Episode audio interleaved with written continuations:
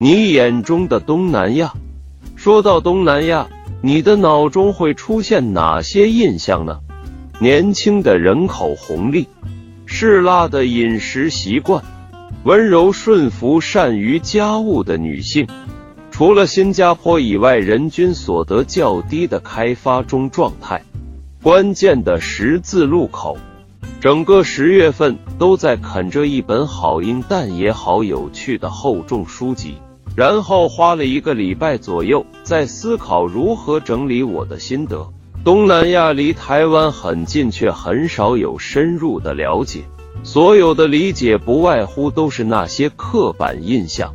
而且东南亚并不是一个国家，而是一个包含多元民族文化和地形迥异的组合。近年来，因为东协的成立与巨大的年轻人口红利。似乎像是这本书的副标题所言，多元而独特，关键的十字路口，百样迷养百样人。我很喜欢这一本书，先从地理环境的特色说起。毕竟人在什么样的地理条件当中，因着气候、粮食、水资源以及距离的远近，都会影响他们形成什么样子的族群。以及如何看待他们与土地之间的关系，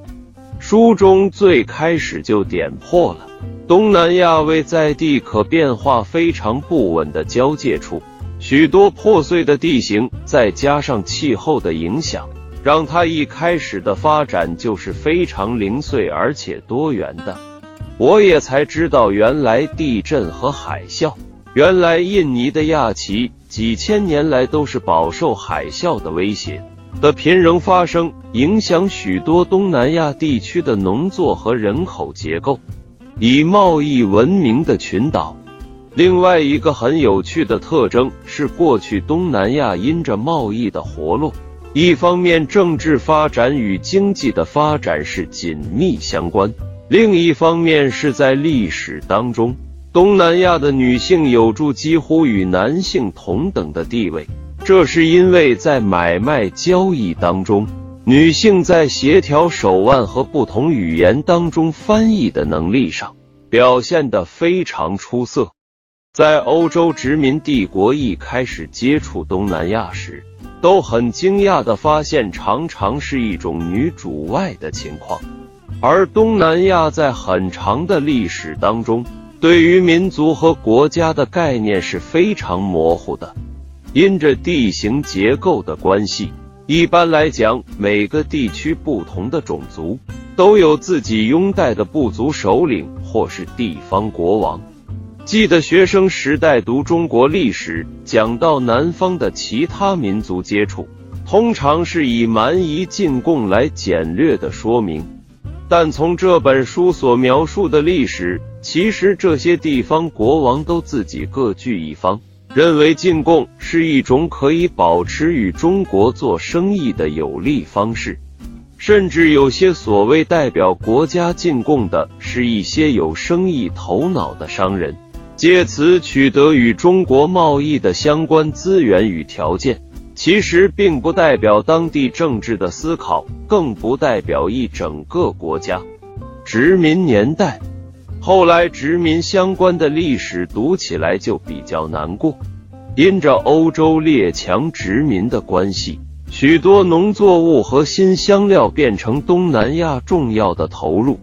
在这之前，东南亚整体并不是太多的倚重农业，毕竟靠着还有许多海产，而许多的高地或是时常被火山所毁灭的地区。都不见得容易长期以农业为主，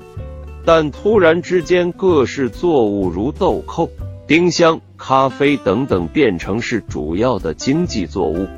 而列强也因着自己利益来垄断市场，让十八世纪之后的东南亚作物竞争力降低。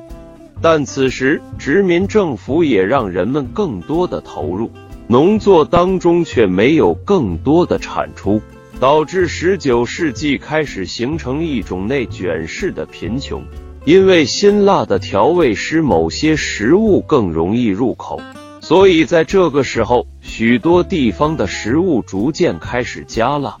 二战与其带来的冲击，当欧洲殖民政府衰弱的时候，同样是亚洲的日本帝国一度让东南亚各地感觉到一丝希望。一方面是一开始日本表达尊重当地的态度，另一方面，日本是当时亚洲也可以有强国的一种标杆。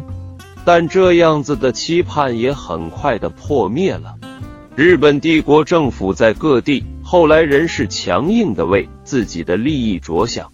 而一九四五年当日本投降的时候，更是让东南亚日本占领的各地错愕不已。日本人急速撤出造成的权力真空，某一程度也铺垫了二十。世纪东南亚国家独立运动，许多军事强人出现，也同步带来很多血泪的暴力以及贪污的行为。从现在的视角看起来，许多的国家都还在为这些历史自我疗愈，甚至仍困在其中。不远不近的邻居华人，书中另一个很大的篇幅是华人的角色。从明朝的时代，来自福建与广州的许多华人，在东南亚热络的贸易舞台上就扮演着重要的角色。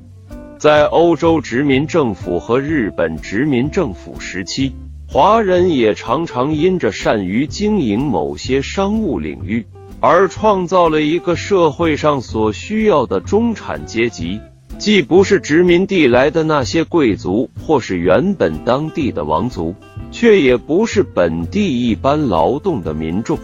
因着这样的特殊地位，华人在东南亚的经济上有一定的控制能力，